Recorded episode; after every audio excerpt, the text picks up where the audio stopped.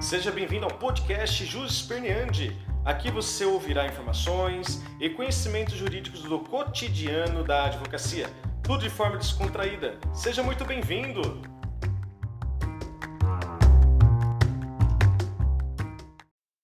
Bem, sejam bem-vindos vocês que estão aqui no nosso podcast do Jus Esperneandi. É, hoje eu gravo esse podcast com o Dr. Cauê Dantas. Fala, doutor, tudo bem com o senhor? Como você está? Apresente-se aí, doutor. Fala, doutor Daniel. Aqui quem fala é o Cauê Dantas. Para quem não me conhece, eu sou advogado aqui na comarca, trabalho junto com o doutor Daniel no coworking jurídico já há praticamente seis anos, se eu não estou enganado. Foi aqui que eu iniciei minha carreira e hoje a gente vai bater um papo sobre o universo jurídico. Isso aí, doutor. Exatamente. Hoje nós vamos conversar um pouquinho do dia a dia da advocacia, o que a gente vem enfrentando na nossa comarca de Atibaia. Alguns colegas aí, é, às vezes decepcionados, outros bravos, outros, é, enfim, sabe como funciona a advocacia, né? Doutor, para a gente chegar na pauta da semana, vai, antes de a gente falar qualquer coisa, e qual é o teu sentimento com o nosso sistema do ESAGE essa semana? Fala aí, as falhas, você como advogado, o que, que você acha do nosso sistema ESAGE? Olha, eu vou te falar que essa semana eu não tive grandes, grandes problemas porque eu não tinha muitos prazos para cumprir. Eu sempre gosto de cumprir meus prazos antes do, da data fim que a gente fala, né? Mas eu vi que o sistema ficou fora do ar a semana inteira para a gente fazer consulta. Às vezes a gente não precisa protocolar uma peça, mas a gente precisa ter acesso ao processo. E isso é o que estava gerando dificuldade nos advogados. Eu tenho o costume de sempre salvar todo um processo quando eu entro no processo, se tem uma nova manifestação, eu salvo o processo completo na minha máquina. Então, quando o sistema está fora do ar, eu consigo ter acesso ao processo de mesma forma. Sabe que isso é uma boa dica, né? Porque eu não faço isso. Eu não tenho o costume de fazer o download do processo inteiro e deixar guardado na pasta. É, eu é, faço. uma, é uma boa dica para os advogados, inclusive para mim. Legal. Eu sempre fico dependente do sistema estar trabalhando para ter acesso aos autos. E já aconteceu várias vezes eu entrar lá no mensagem está totalmente indisponível, tanto para consulta do processo, né? E às vezes indisponível até para fazer a, a para fazer o, o protocolo. Mas faz parte do dia a dia da advocacia. Né? A advocacia não é um, mar de, de rosa como a gente aprendeu lá na faculdade, né? E me fala aí, doutor, o que, que você tem feito na tua advocacia no dia a dia, na prática? Quais as áreas que você mais está atuando? Qual é a área que você tem mais afinidade? Conta um pouquinho para nós a tua vida profissional. Bom, vamos lá. Eu iniciei o direito com olhos para o direito do trabalho, porque na época da faculdade, inclusive mandar um abraço aí, não sei se está assistindo a gente, se vai chegar a ouvir, a Priscila Muckenberg, que foi minha professora, minha orientadora do TCC. É um dia, um belo dia, ela chegou para mim e falou: "Olha, você vai muito bem na matéria, faça a prova nessa área". Então meus olhos brilharam, eu ia muito bem realmente, sabia bastante direito material direito processual. Falei, vou advogar na área do trabalho. Fiz minha primeira pós-graduação, mas, para te falar a verdade, não gosto muito de atuar. Sou especialista na área, tenho processos na área, mas não é a minha área de paixão. Hoje, depois de atuar aí por alguns processos, o que eu mais tenho feito é processo criminal, é a área criminal. Inclusive, já cheguei até a tocar processo de homicídio. A primeira fase, né? Não a fase do júri, até fase de pronúncia e impronúncia. Faço bastante direito civil, às vezes a gente se aventura em alguma coisa de direito previdenciário quando é parte administrativa. Uhum. Mas é, essas são as áreas que eu tenho tocado. E com, comecei agora uma pós-graduação também em direito imobiliário. Estou terminando uma em direito civil e processo civil. E a gente vai aí gatinhando na nossa advocacia, né? E me fala uma coisa. O recém-formado, aquele que sai da faculdade, que é o, é o estudante com a OAB. Né? Qual o conselho que você daria para esse advogado? No sentido de é, ele abrir o seu escritório sozinho e começar, fazer alguma parceria, estar no meio de outros colegas para conseguir aprender mais. É, o que, que você aconselharia, no teu ponto de vista? Bom, o que eu fiz? Não posso aconselhar, vou dizer o que eu fiz. Eu não tinha ninguém da área do direito, para quem me conhece sabe que minha família sempre foi comerciante. Não tenho tio, tia, família nenhuma na área do direito. Ninguém. Então, como que eu fui pro direito? Então, vamos, acho que é melhor chegar daí para dizer o que eu como eu fui. Você vai falar a tua trajetória. Minha trajetória, é isso. É, não sabia o que fazer de faculdade, queria fazer jornalismo ou publicidade. Meu pai vira para mim e fala: Olha, vai fazer direito, você pode ser policial e tudo mais. E na época eu tinha muita vontade de entrar para a Polícia Civil. Uhum. O cargo que eu almejava era investigador de polícia. Fui fazer direito por conta disso, comecei a gostar. Fiz estágio na delegacia aqui em Atibaia, no SIG. Fiz estágio com o Dr. Elton, com a Iracema, com o Márcio. E fiquei, se eu não me engano, um ano com eles. Também fiz estágio no escritório de advocacia e aí me formei. Fiz o AB, peguei o AB e falei, e agora? Como é que a gente vai trabalhar? Porque é difícil. Você sai da faculdade sabendo fazer prova, não sabendo trabalhar, não sabendo advogar. É diferente. Né? É bem diferente. A teoria da prática é bem diferente. E aí eu tenho uma que a gente se chama de primo, a Larissa, que o senhor conhece. É, a gente cresceu junto, porque a família dela é muito próxima da minha família, e ela se relacionou com um colega nosso, que é advogado, o Dr. Sidney. Foi então a partir dele, que eu já estava trabalhando na delegacia, eu conheci ele na delegacia como advogado, eles se relacionaram, entrou para a família, e eu fui pedir uma brechinha lá, fui pedir uma, uma oportunidade. Uhum. Bati na porta dele, falei que precisava advogar, que precisava aprender, que tem muita gente que sai da faculdade achando que sabe advogar. A pessoa tem que ser humilde, pé no chão e querer aprender com alguém. Então, falei para ele que eu precisava aprender, já estava com a B, e aí apareceu uma vaga aqui no seu escritório. Uhum. Ele trabalhava aqui com você na época. É, ele me apresentou para você, a gente fez uma entrevista, vocês gostaram de mim e me chamaram para vir participar aqui do coworking. Então, desde então, eu comecei a trabalhar aqui e eu vou dizer que não é fácil. Eu fiquei praticamente um ano e meio tirando dinheiro do bolso, que eu tinha uma reservinha, para trabalhar. Porque advogar não é fácil, viu? Vai achando que vai já chegar pegando processo de caro, que não é assim. Então, a gente vim trabalhar aqui com vocês, você me ensinou muita coisa, continua me ensinando até hoje. É. E eu, eu aprendo, né? Ah, porque assim, é uma mão de via dupla. Quem ensina, aprende. Então, assim, é, é, eu acho que não é sábio aquele que fala que sabe tudo e aquele que acha que não aprende ensinando. Ao contrário, se você é advogado, que está nos escutando, que está nos assistindo, você puder ajudar, ensinar alguém, pode ter certeza que o benefício ele é uma mão de via dupla benefício é mútuo, sempre. Mútuo. Quando você ensina, você está aprendendo, entendeu? Então é importante a gente realmente é, ensinar e ter a humildade de falar, olha, eu não sei tudo. Entendeu? Ter a humildade. E quando você não tem humildade de admitir, olha, eu não sei tudo. Posso saber um pouco mais, mas eu não sei tudo. Aí você tem a, a probabilidade, tem a opção de você conseguir subir o nível. Agora, quando você fica estagnado e fala, eu já sei de tudo, não preciso aprender mais nada. Não houve conselhos, Aí, não houve opiniões. Exatamente. É muito importante essa troca de, de ideia, é, essa troca de, de conhecimento entre advogados, porque até hoje eu fui cortar o cabelo com o João e eu estava falando com ele, cortando o cabelo, trocando uma ideia. E a questão é a seguinte: é, o que é muito importante é, na área do conhecimento é ponto de vista. Entendeu? é muito mais do conhecimento técnico jurídico, que também é muito importante que, que nós tenhamos né, na vida prática da, da, do Poder Judiciário, da advocacia em si, em si é, é o ponto de vista. Às vezes você está fazendo uma defesa, você trava naquela defesa, porque o teu ponto de vista é aquele. E aí você fica travado, você não consegue sair daquele ponto. Quando você conversa com um colega do lado, amigo, doutor, colega, é o seguinte, eu travei aqui. Você tem lado. Aí, primeiro negócio, irmão, você tem lado, calma, e tudo tem solução, só não tem solução para a morte. E aí você troca ideia com alguém que te dá um ponto de vista muito mais simples.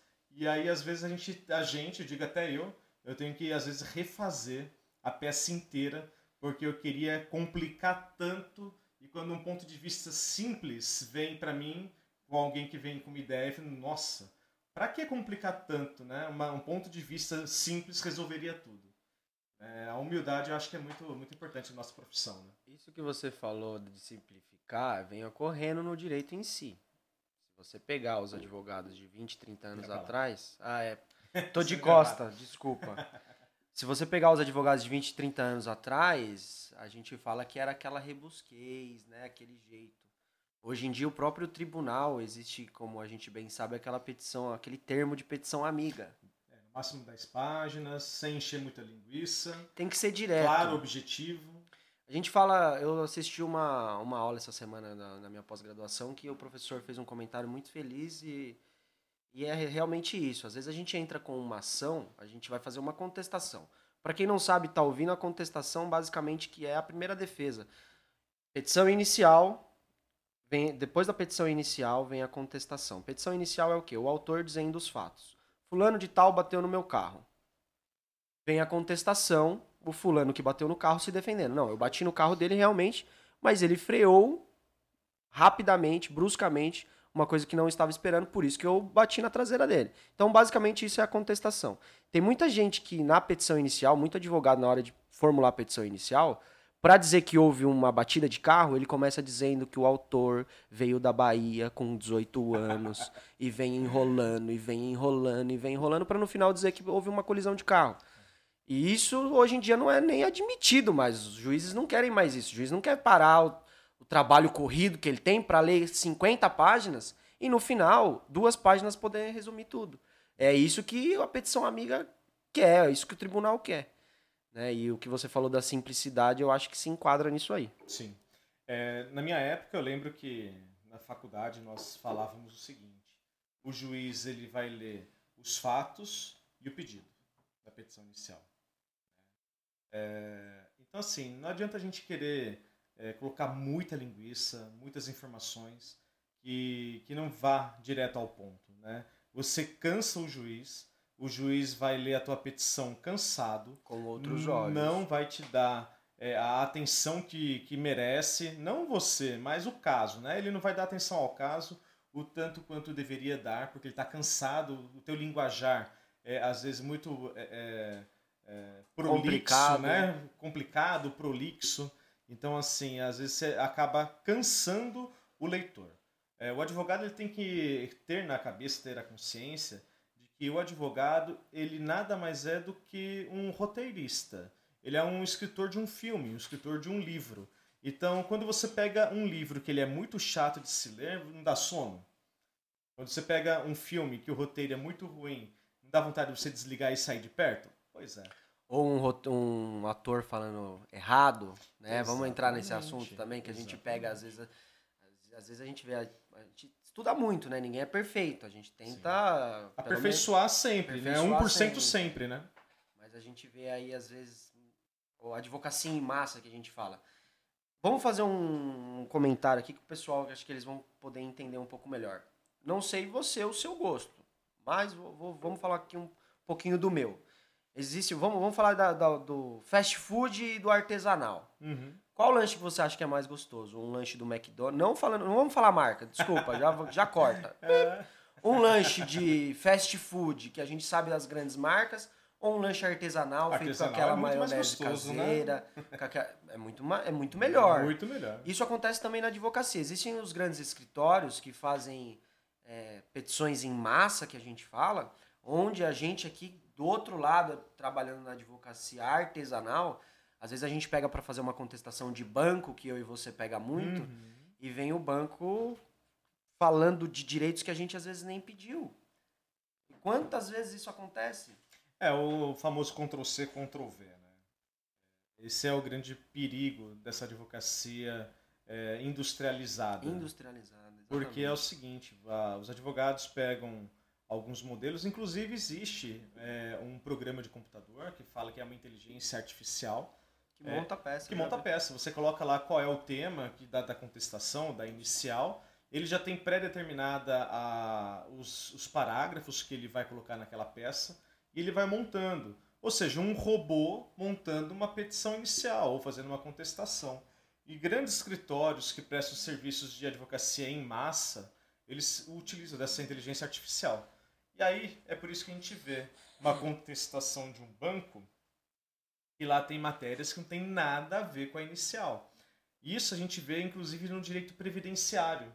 É, eu, doutora Tatiane, aqui, a gente faz é, previdenciário E o INSS traz matérias que não foram arguídas. que não tem ligação nenhuma com a inicial, entendeu? E aí a gente fica meio desesperado, a gente vê lá uma contestação de 45 páginas, mas aí você pode ter certeza dessas 45, 20 é só para encher linguiça. E aí a gente gosta de, na nossa é, é, manifestação à contestação, a gente coloca o seguinte, olha, traz capítulo que não tem conexão nenhuma com, com os pedidos, não tem conexão nenhuma com os fatos, é, é, não merece sequer ser combatido porque não faz parte do, do, do que está sendo discutido judicialmente, sabe?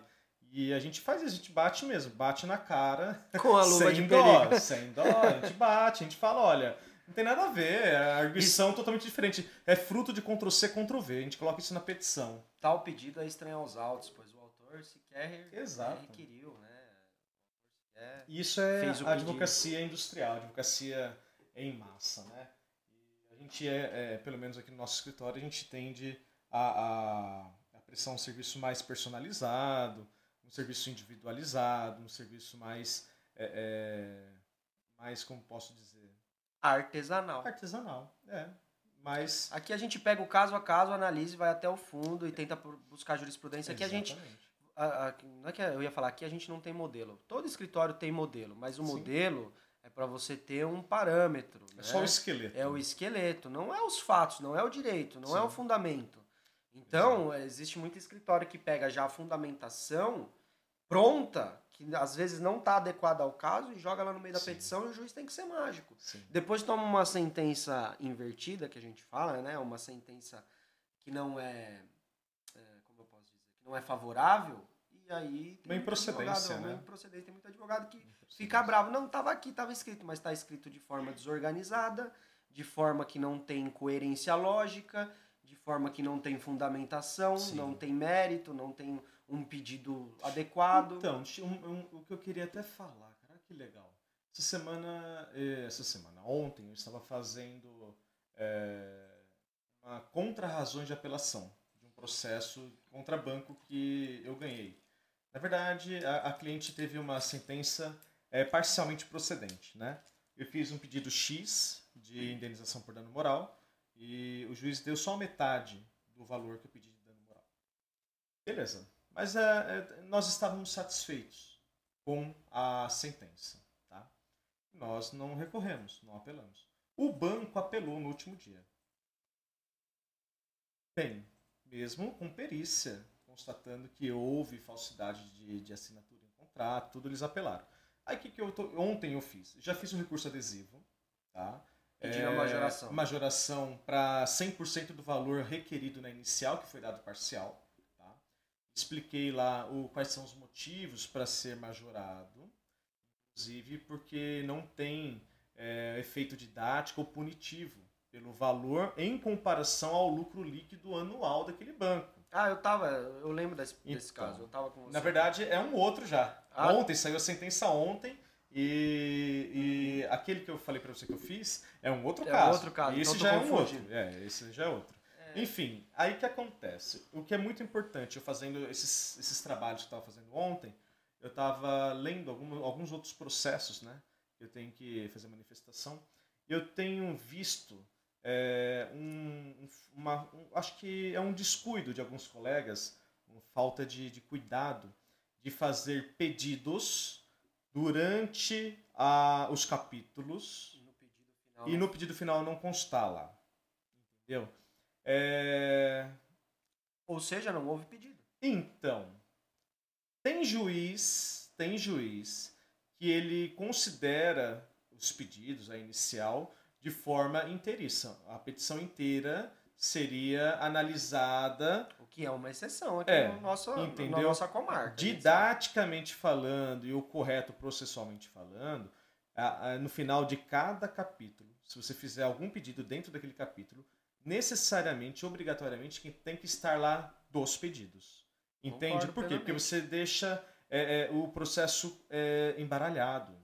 Entendeu? E eu tenho visto alguns colegas que fazem pedidos é, durante a petição e não faz constar na, Nos nos, pedidos. nos pedidos. Tá?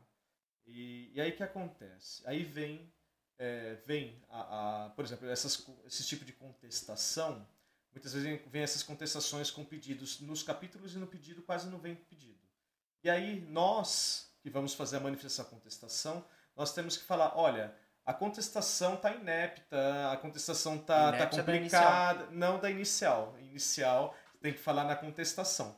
Mas a gente tem que reclamar na manifestação a contestação. Ah, entendi, desculpa, entendi o que você falou. Entendeu? A gente tem que falar que a manifestação a contestação às vezes está é tão complicada para a gente manifestar que, decorre, que a gente é que a gente tem que falar é como se fosse uma inépcia da inicial, só que a inépcia é da contestação. Da contestação. Entendeu? Às vezes acontece você conseguir é, encontrar problemas na petição inicial e aí sim, você vai, vai arguir preliminarmente a inépcia da inicial. Tá? Que dos 100% do que a gente alega nas preliminares de, de inépcia da inicial, até hoje, nos meus 15 anos de advocacia, nunca vi uma petição eu, eu nunca vi uma petição sem Mesmo ela sendo inépita. Mesmo ela sendo inépita. De fato, de fato o juiz não aplica a inépcia. Não aplica a inépcia.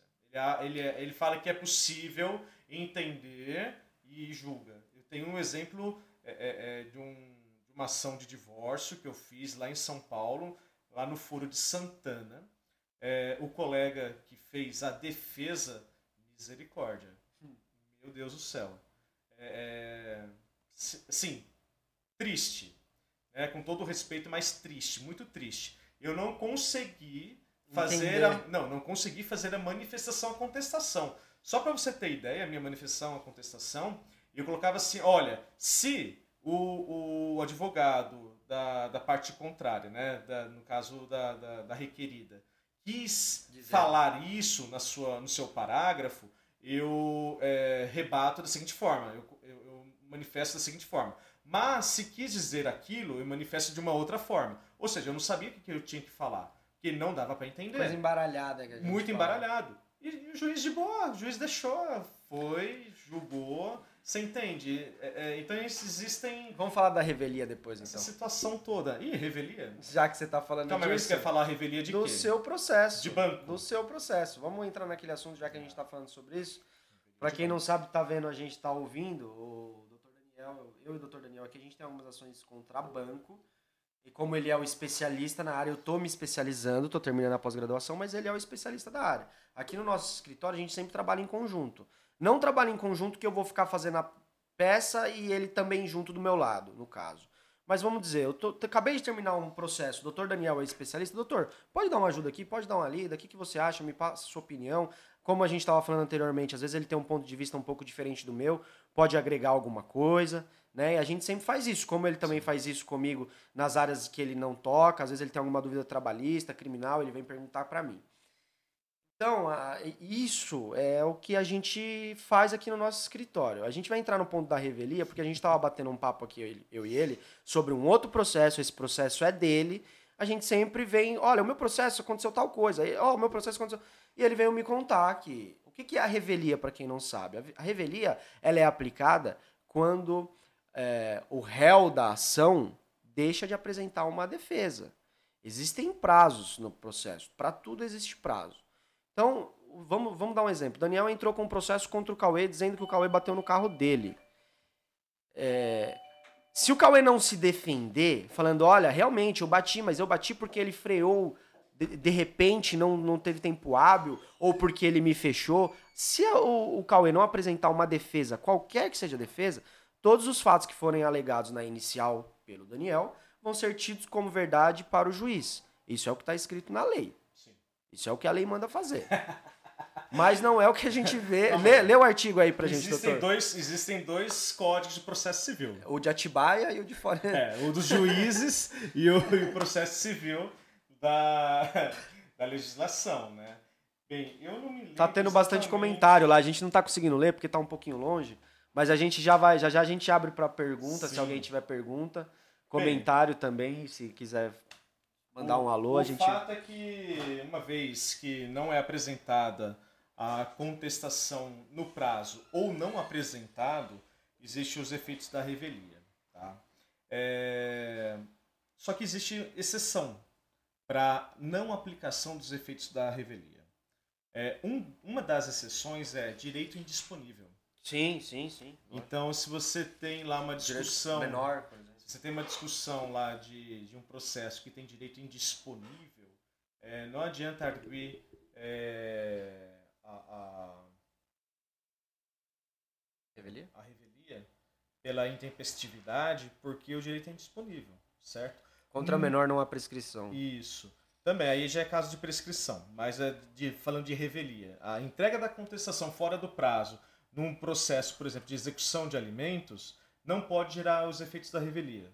Não pode, porque é direito indisponível. Como também não pode ser aplicada a prescrição. Foi isso que eu quis. Sim, também, que é outro linkar. instituto, Não, né? eu quis linkar. Sim, é outro instituto. Mas o fato é o seguinte, nesse caso, contra banco, que é direito bancário, nós estamos diante de uma relação jurídica de direitos disponíveis, que são valores Consumeristas. consumerista. E aí, nesse caso em especial, que a gente vai destacar para falar aqui, é que o banco não apresentou. Não, eu tenho dois casos que tem revelia. Tá? Eu tenho um caso que o banco não apresentou é, a sua contestação. O juiz deu uma sentença, tá? ele sentenciou, porque não teve apresentação de contestação, ele não se manifestou nos autos, e o juiz é, deu uma sentença. A sentença deu parcialmente procedente. Eu pedi valor X, não vou falar qual valor, um X de dano moral, e o juiz decidiu que não, é muita coisa. E deu um outro valor. E deu um valor que não aquele requerido. Não, deu um valor que não aquele requerido na inicial, mesmo perante a revelia. Tá? Ok. Apelei. E a minha apelação deste processo que houve uma revelia do banco, 100% de revelia, ele está parado no tribunal para julgamento há 11 meses. Essa semana eu fiz um protocolo pedindo andamento. Eu tava com você É, aqui nessa. exatamente. Eu tenho um outro caso que aconteceu a revelia do banco.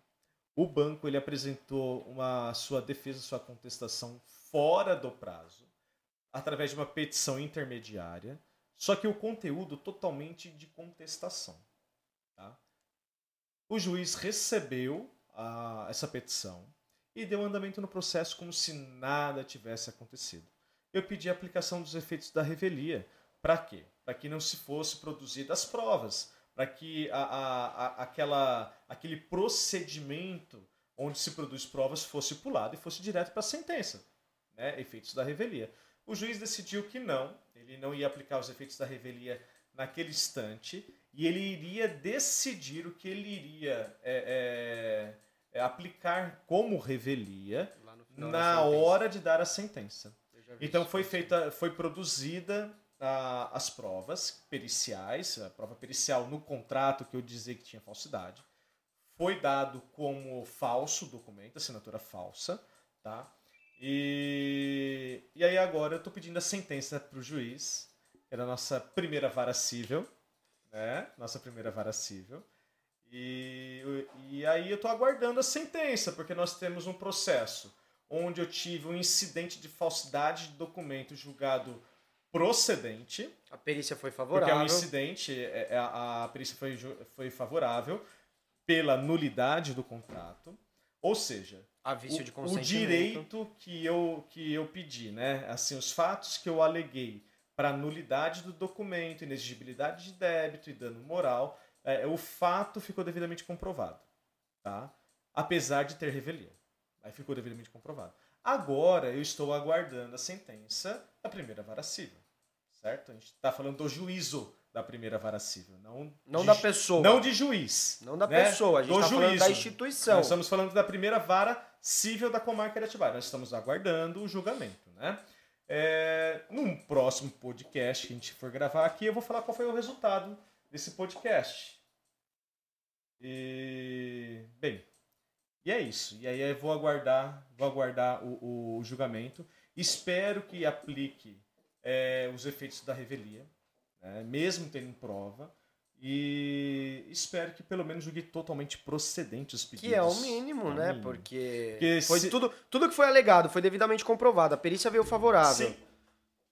Se, se o- for o julgar correto- parcialmente, O correto, co- como conforme a gente estudou e aprendeu, seria o quê? Ser aplicado os efeitos da revelia logo no início do processo. Não era para ter tido despacho saneador para apresentação de provas. Não era sequer para ter sido feito perícia. Então, mudando de assunto um pouco, é, nós tivemos uma pergunta aqui é, de um colega perguntando que o, qual seria a indicação de nós, né? Assim que sai da, da faculdade, faz um curso de pós-graduação ou faz um curso, algum cursinho, algum curso de é, prática? De prática. E na minha opinião, eu acho que é besteira gastar dinheiro na prática é, de um curso de prática depois que sai da, da faculdade. Por quê? Você saiu de uma teoria para entrar em outra teoria. Você tem que sair da teoria para entrar na prática, entendeu? Cursos de prática é a teoria da prática. Você não vai ter prática no curso de, de prática. Você vai ter uma teoria da prática. Não vai mudar muita coisa. Você está entendendo? Então, assim, a minha opinião é: meta a cara nos processos, vá com coragem, vá com medo. Zelo também. Com medo com coragem, com bastante zelo, que é, é a base de tudo. Mas comece a trabalhar. E aí depois que você começar a trabalhar e você perceber, opa, calma aí, direito do trabalho, estou travado, não consigo. Mas é uma área que não tenho muitos clientes, então você não vai investir em direito do trabalho. Começou a fazer criminal, você está meio travado, mas está vendo que tem muita demanda, vá procurar um cursinho, um cursinho de especialização, de prática, porque você tem demanda para isso. Entendeu?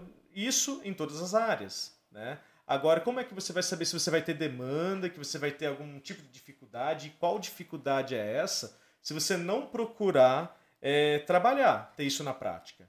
Porque sair da teoria para entrar em outra teoria não vai resolver muita coisa. Então, na minha opinião, é jovens advogados que pegaram a OAB e estão aí enfrentando a vida.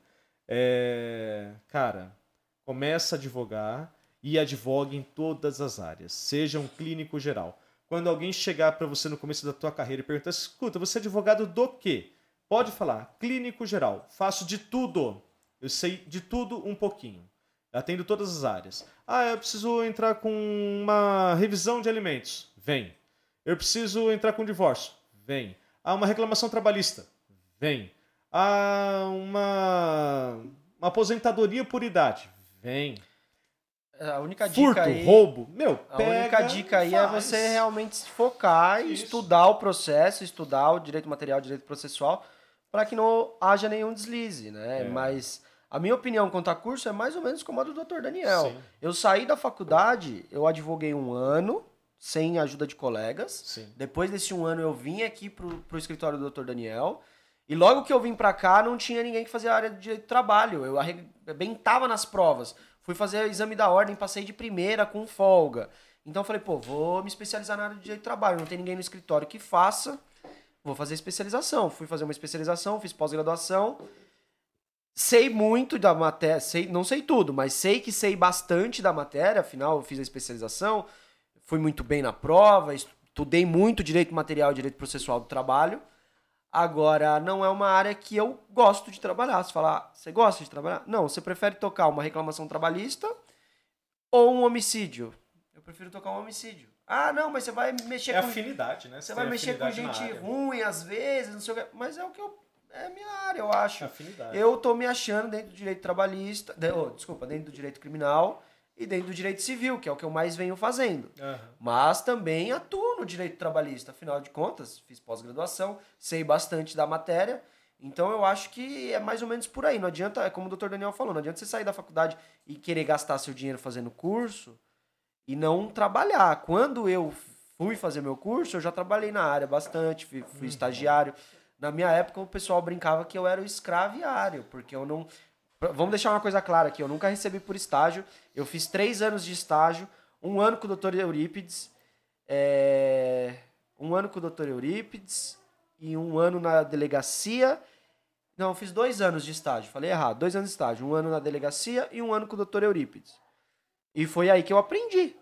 Então, às vezes, em vez de você gastar dinheiro com o curso, é o deixar de ganhar às vezes vai fazer um estágio, um estágio mesmo que não seja remunerado, mas um estágio que você realmente vá trabalhar, que você vá é. estagiar.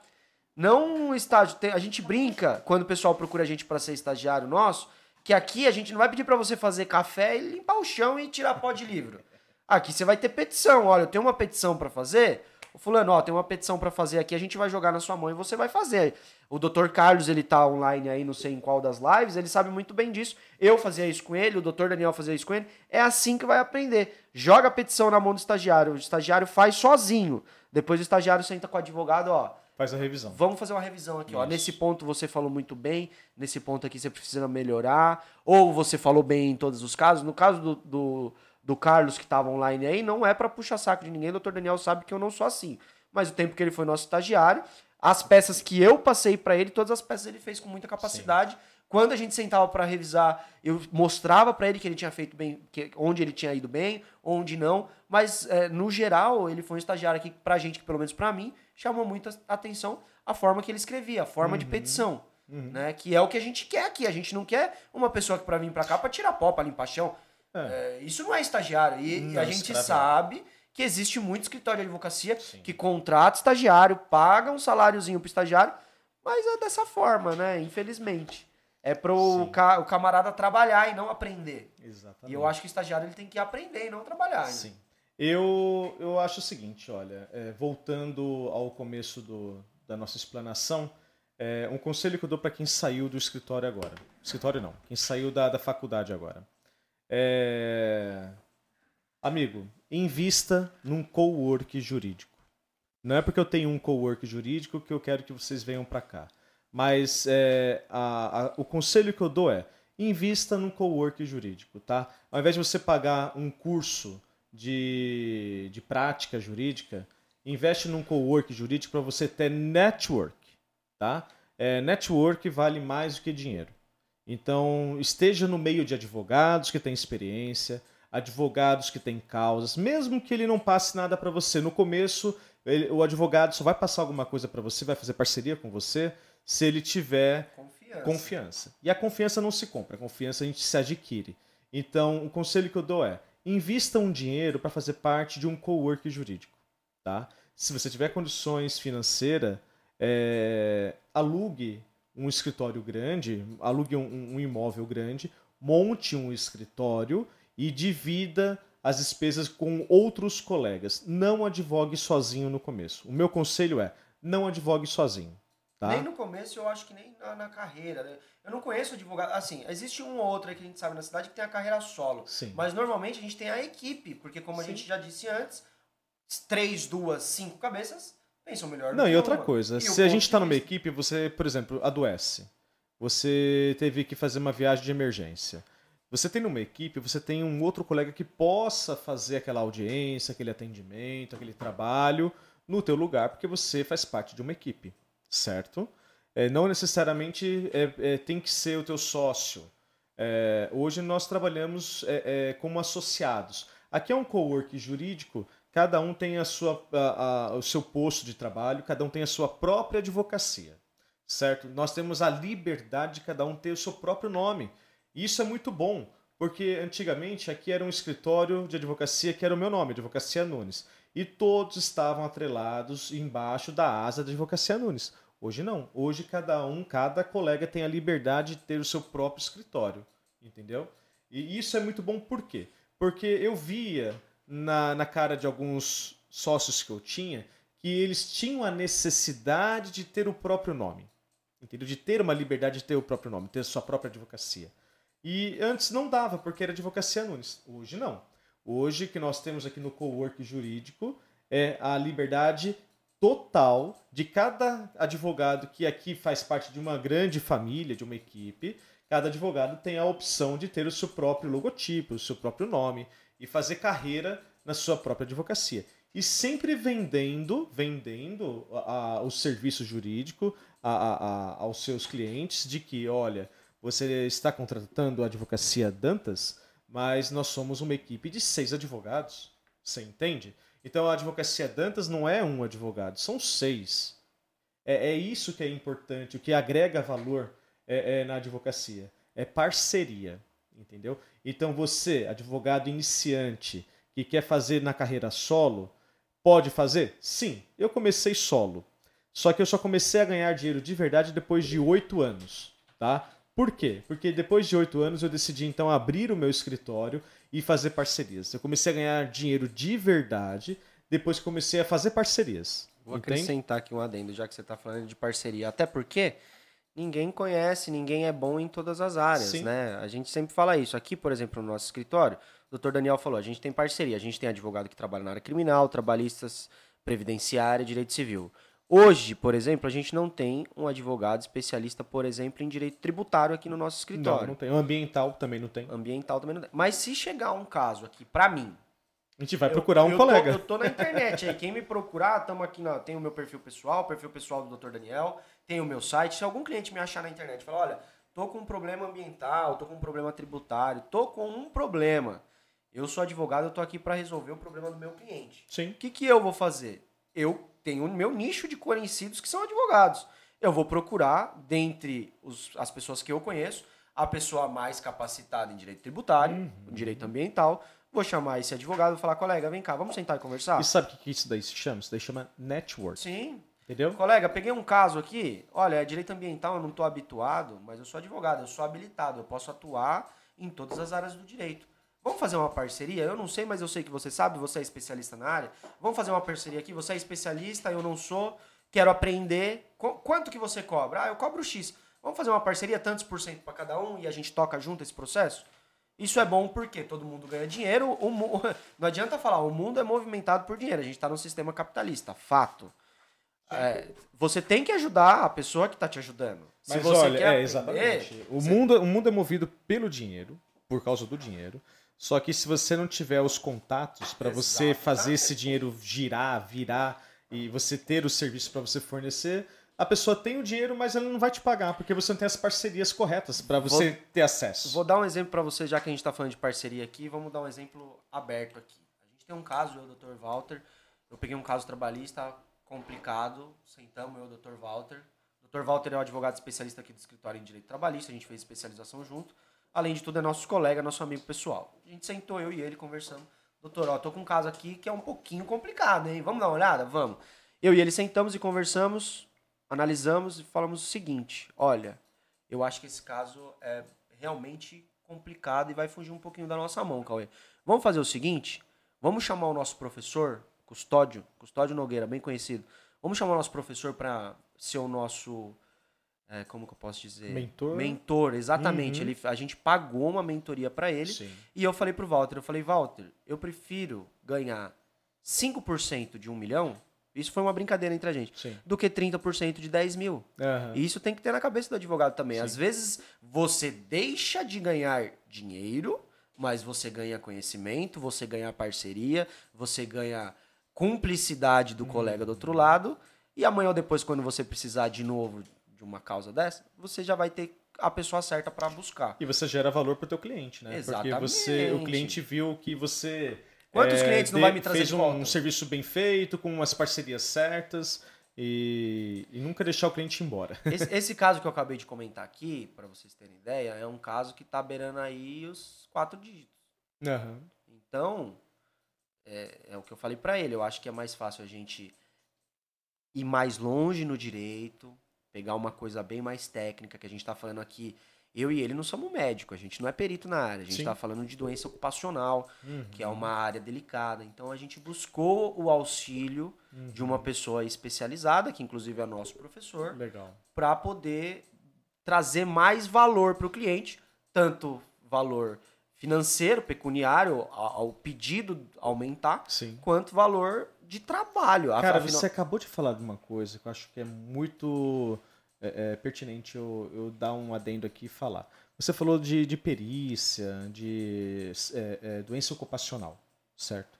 Então, a gente está falando de perícia, doença ocupacional, a gente já pensa naquele prontuário médico, Uhum. né, para fazer a, a peça, porque vai envolver médico. Sim, ele trouxe, né? ele trouxe é, além de é, todo o histórico hospitalar, todo o histórico médico, ele trouxe os exames e tudo Isso. mais. Olha só que legal, para quem está nos escutando aqui, que vai nos escutar no Spotify ou no Deezer, ou então quem mesmo está é, assistindo a gente na, na live no Instagram, é, eu acho muito importante o advogado ter parceria também com técnicos, tá?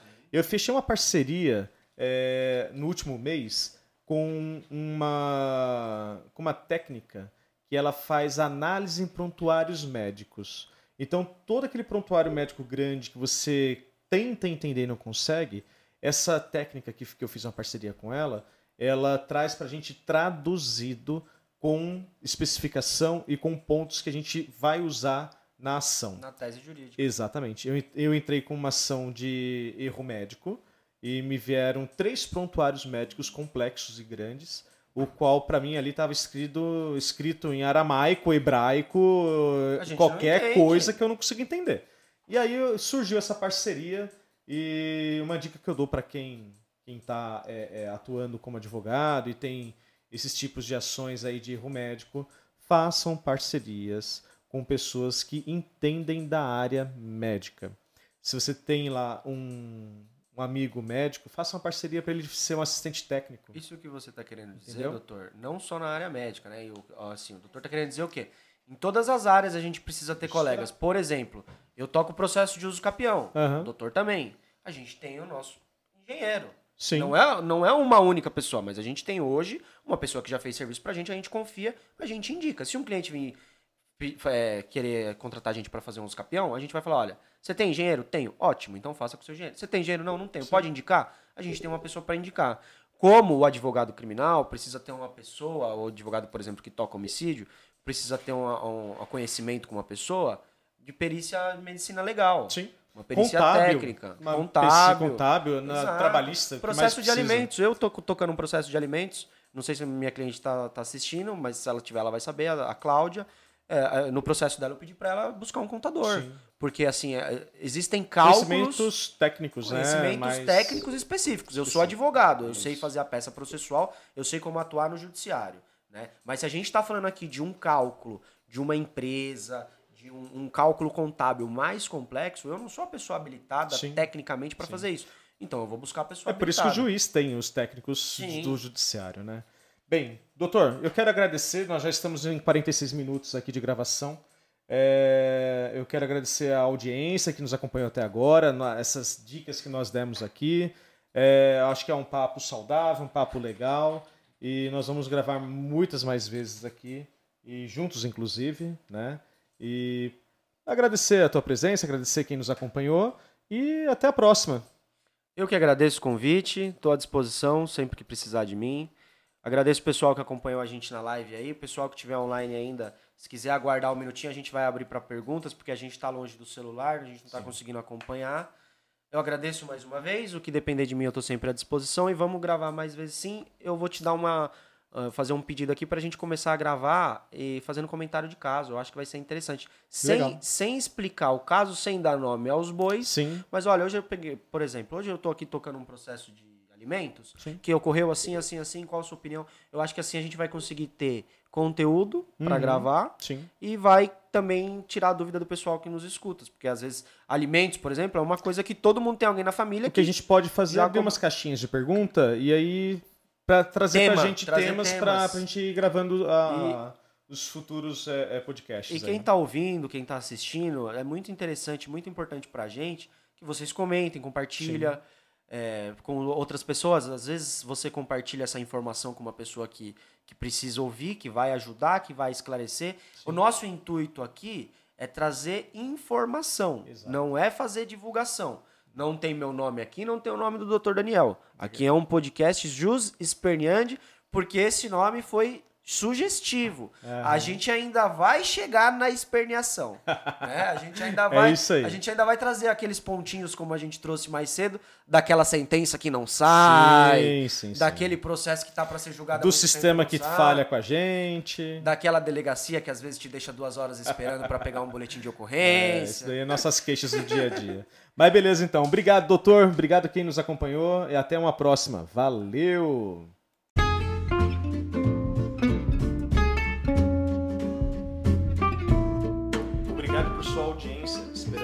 Numa próxima.